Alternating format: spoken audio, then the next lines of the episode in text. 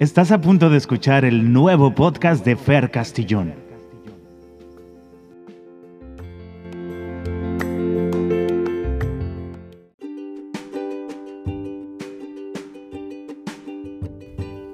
Hola, hola. ¿Hay alguien ahí? ¿Sí? ¿Me oyen? ¿Me escuchan? ¿Me sienten? Hola, ¿qué tal? Muy buenas tardes, o muy buenas noches, o muy buenos días.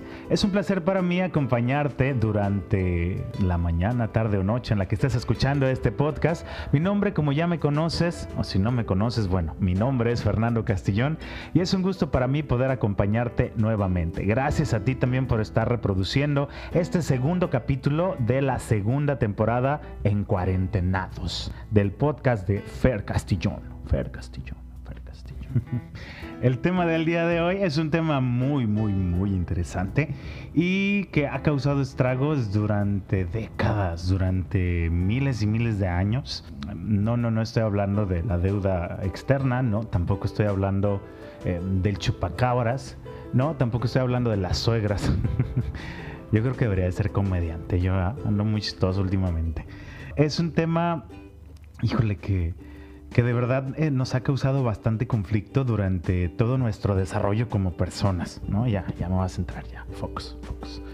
Es muy común encontrarnos en el camino con múltiples obstáculos que la misma vida nos va presentando, muchas veces por decisiones no muy bien premeditadas o también por un factor muy muy importante y que en ocasiones no podemos controlar. No, no es el hambre, no se los prometo que no es el hambre, Tampoco son las ganas de tomarse una chela, muchachos. No, no es eso.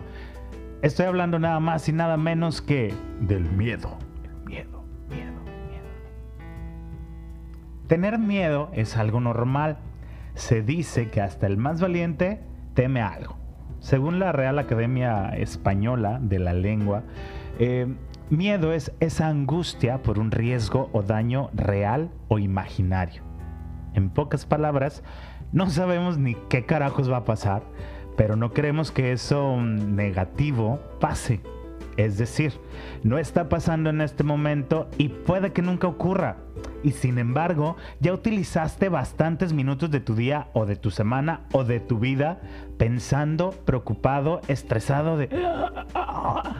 Tengo miedo, tengo miedo. A lo que quiero llegar con esto es que todo ese tiempo utilizado nos cuesta. Cuesta mucho.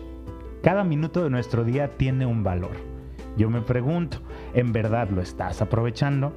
Solemos perder muchas cosas por miedo. Dejamos ir infinidad de oportunidades por tener miedo, tanto laborales como personales.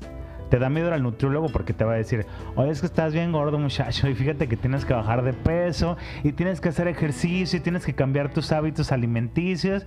Y no, muchas gracias, qué miedo, ¿no? Te da miedo hacerte un tatuaje porque te va a doler. te va a doler. Sí duele, sí duele. Poquito, pero duele. Pero no te lo haces porque te va a doler. No manches. Te da miedo cambiar de residencia por una oportunidad laboral porque es que voy a estar bien lejos de mi familia y de mis amigos. ¿Qué va a hacer con mi novio? ¿Lo va a dejar? ¿Qué va a hacer con él? ¿Qué va a hacer? La vecina ya no le va a poder dar la paz en misa. te da miedo aceptar un puesto con un rango más elevado porque te da miedo no dar el ancho. Y tener más responsabilidades. No, es que era la verdad es que no, no, yo sí estoy bien. Mire, yo aquí lo que me paguen está bien. Las propinas, con las propinas me bárrate bien, ¿no? Y no te das la oportunidad entonces de experimentar algo completamente nuevo. También te da miedo. Híjole, esta es la más, más impactante de la noche del día de hoy, del día del día de hoy, de la mañana del día de hoy, de la tarde del día de hoy. Te da miedo decirle a la persona que te gusta. Eso. Por miedo a que te rechace sí, que te diga, oye, no, es que la verdad no eres tú, soy yo. sí, o sea, es que sí estás bien, bien guapa, sí estás bien guapo, mijo, pero este, híjole, no. no, ahorita no, este, ahorita no, joven. Eh, siga participando. Nos vemos la siguiente semana. Ándele, pues. y así es como nos pasamos viviendo la vida con miedo. Hoy, hoy, hoy, por ejemplo, ante una situación como la que estamos viviendo, mucha gente tiene miedo Miedo a la incertidumbre. Va, te la paso, ¿no? Porque no sabemos qué va a pasar. De repente creemos que ya, no, cuando se termine todo esto de la pandemia, ya, todos nos vamos a ir al cine, nos vamos a ir a tomar una chela, nos vamos a ir a donde nos tengamos que ir. Pero como no sabemos cuándo se va a terminar, pues nos da miedo, ¿no? Nos da miedo no saber qué va a suceder el día de mañana. No sabemos cómo vamos a salir adelante y entonces nos frustramos, nos enojamos, nos estresamos, nos preocupamos, pero, pero nos quedamos con la esperanza. No la esperancita, no, la de los chistes tampoco, la esperancita. Qué bien te ves ahí esperando, esperancita. Pero ¿qué crees? Ahí te va otro mes de cuarentena, maldita criada. Sí, nos queda la esperanza de que el día de mañana pues todo va a estar mejor. De que mañana probablemente esto termine. Pero nada más. No hacemos nada por cambiar la situación. Como bien sabemos, pues la pandemia no la podemos controlar. No es como que yo pueda llegar el día de mañana y les diga, oigan chicos, este ya, llegó lo que todos estábamos esperando, se acabó la pandemia. Mañana, o sea, ya le voy a decir a todos, déjenme le hablo al Trump, déjenme le hablo eh, a AMLO, déjenme le hablo al Faro, déjenme le hablo a Echeverría, para que por favor ya levanten todo lo que tenemos que hacer eh, en esta pandemia, las medidas, todo. No, me encantaría, pero no se puede no podemos, ¿no? Entonces nos quedamos con esa ilusión, con esa expectativa, con esa esperanza de que el día de mañana pues todo va a cambiar. Pero como no lo podemos controlar, pues está cañón, ¿no? Y entonces volvemos a lo que ya dijimos antes. Nos frustramos, nos enojamos, nos estresamos, nos preocupamos. No podemos controlar la pandemia, es un hecho, ¿no? Pero ¿sabes qué sí podemos controlar? Nuestra forma de pensar, tu postura ante la situación que estamos viviendo tus ideologías, la perspectiva desde la que estás analizando tu entorno. Todo, absolutamente todo, radica en ti y absolutamente en ti. Te platico. Hace un par de semanas, en el inicio de todo este show, hablaba con dos personas muy especiales sobre emprender un proyecto de negocio, ¿no? Un nuevo negocio y, y así, ¿no? no te voy a decir todavía, más adelante te platico. Uno de ellos nos decía, Oigan, pero es que están seguros emprender en plena pandemia. Y decíamos, claro, tenemos una oportunidad inmensa ante nuestros ojos. El mundo está cambiando, o al menos la forma en la que lo estamos viviendo, ¿no? Y entonces van a necesitar de este proyecto, vamos a ser útiles, van a necesitar de estas ideas, de nuestra creatividad y de esta perspectiva con la que estamos analizando la infinidad de opciones para cada uno de nuestros clientes. Bueno, luego te digo de qué es.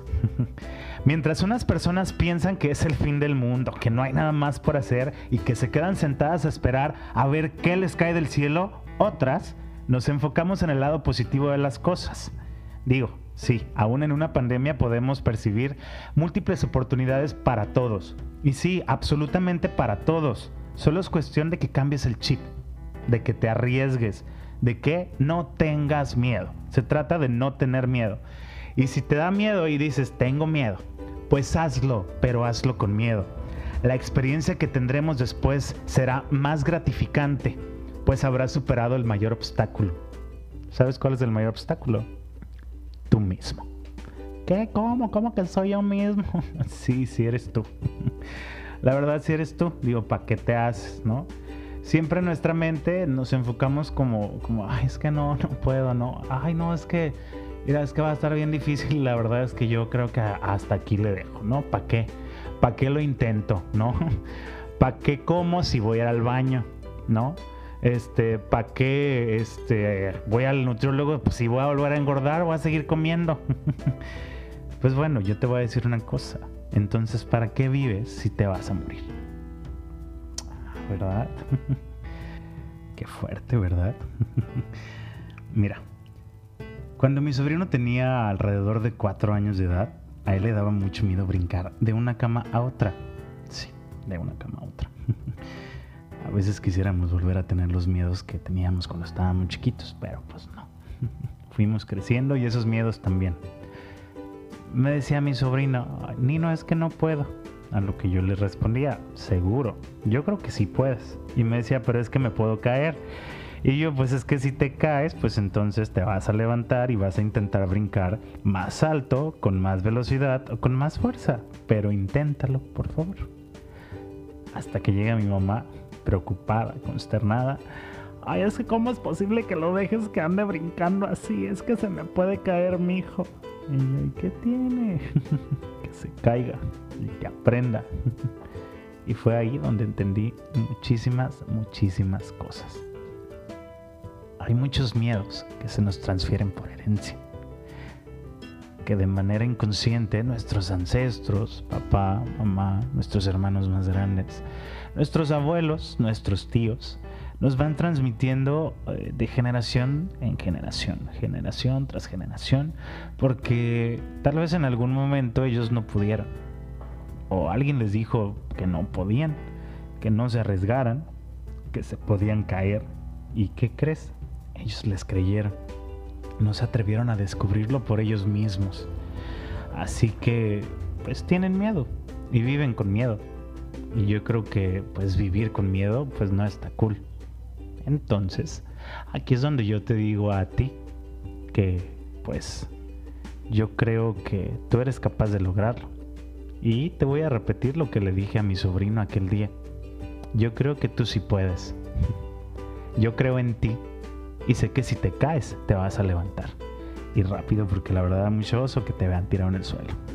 De cae, me caí. ¿Quién me vio? Nadie. Ah, gracias. Así es, te levantarás y rápido que intentarás brincar más alto o que vas a intentar brincar con más velocidad o con más fuerza e incluso con una mejor técnica, porque sé que lo volverás a intentar, pero ahora desde la experiencia. ¿Y qué crees? Tal vez ahora sí puedas lograrlo, así que inténtalo, que puedes perder.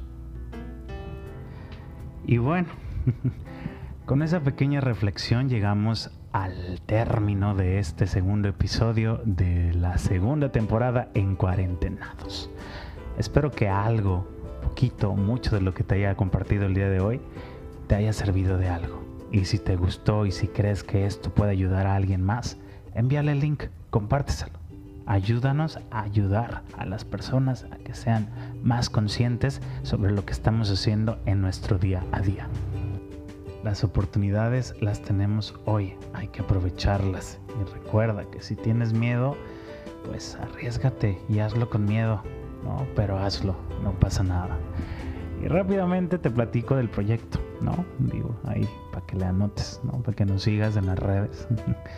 El proyecto es con dos personas muy especiales, se llama ProTip, ProTip Marketing, con doble I, ProTip Marketing Em, que es una agencia consultora de proyectos empresariales. Así que más adelante les estaremos pasando más información y más datos. Pero eh, mientras váyanos siguiendo en redes, ¿no? Arroba ProTipMKT en Facebook y en Instagram. Y estamos precisamente desarrollando estrategias para ayudar a los pequeños negocios de Puerto Vallarta y Bahía de Banderas a que logren el éxito empresarial y a que en esta época de pandemia puedan ser más competitivos en el mercado de la región.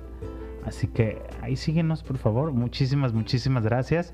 Y nos vemos hasta el próximo episodio del podcast de...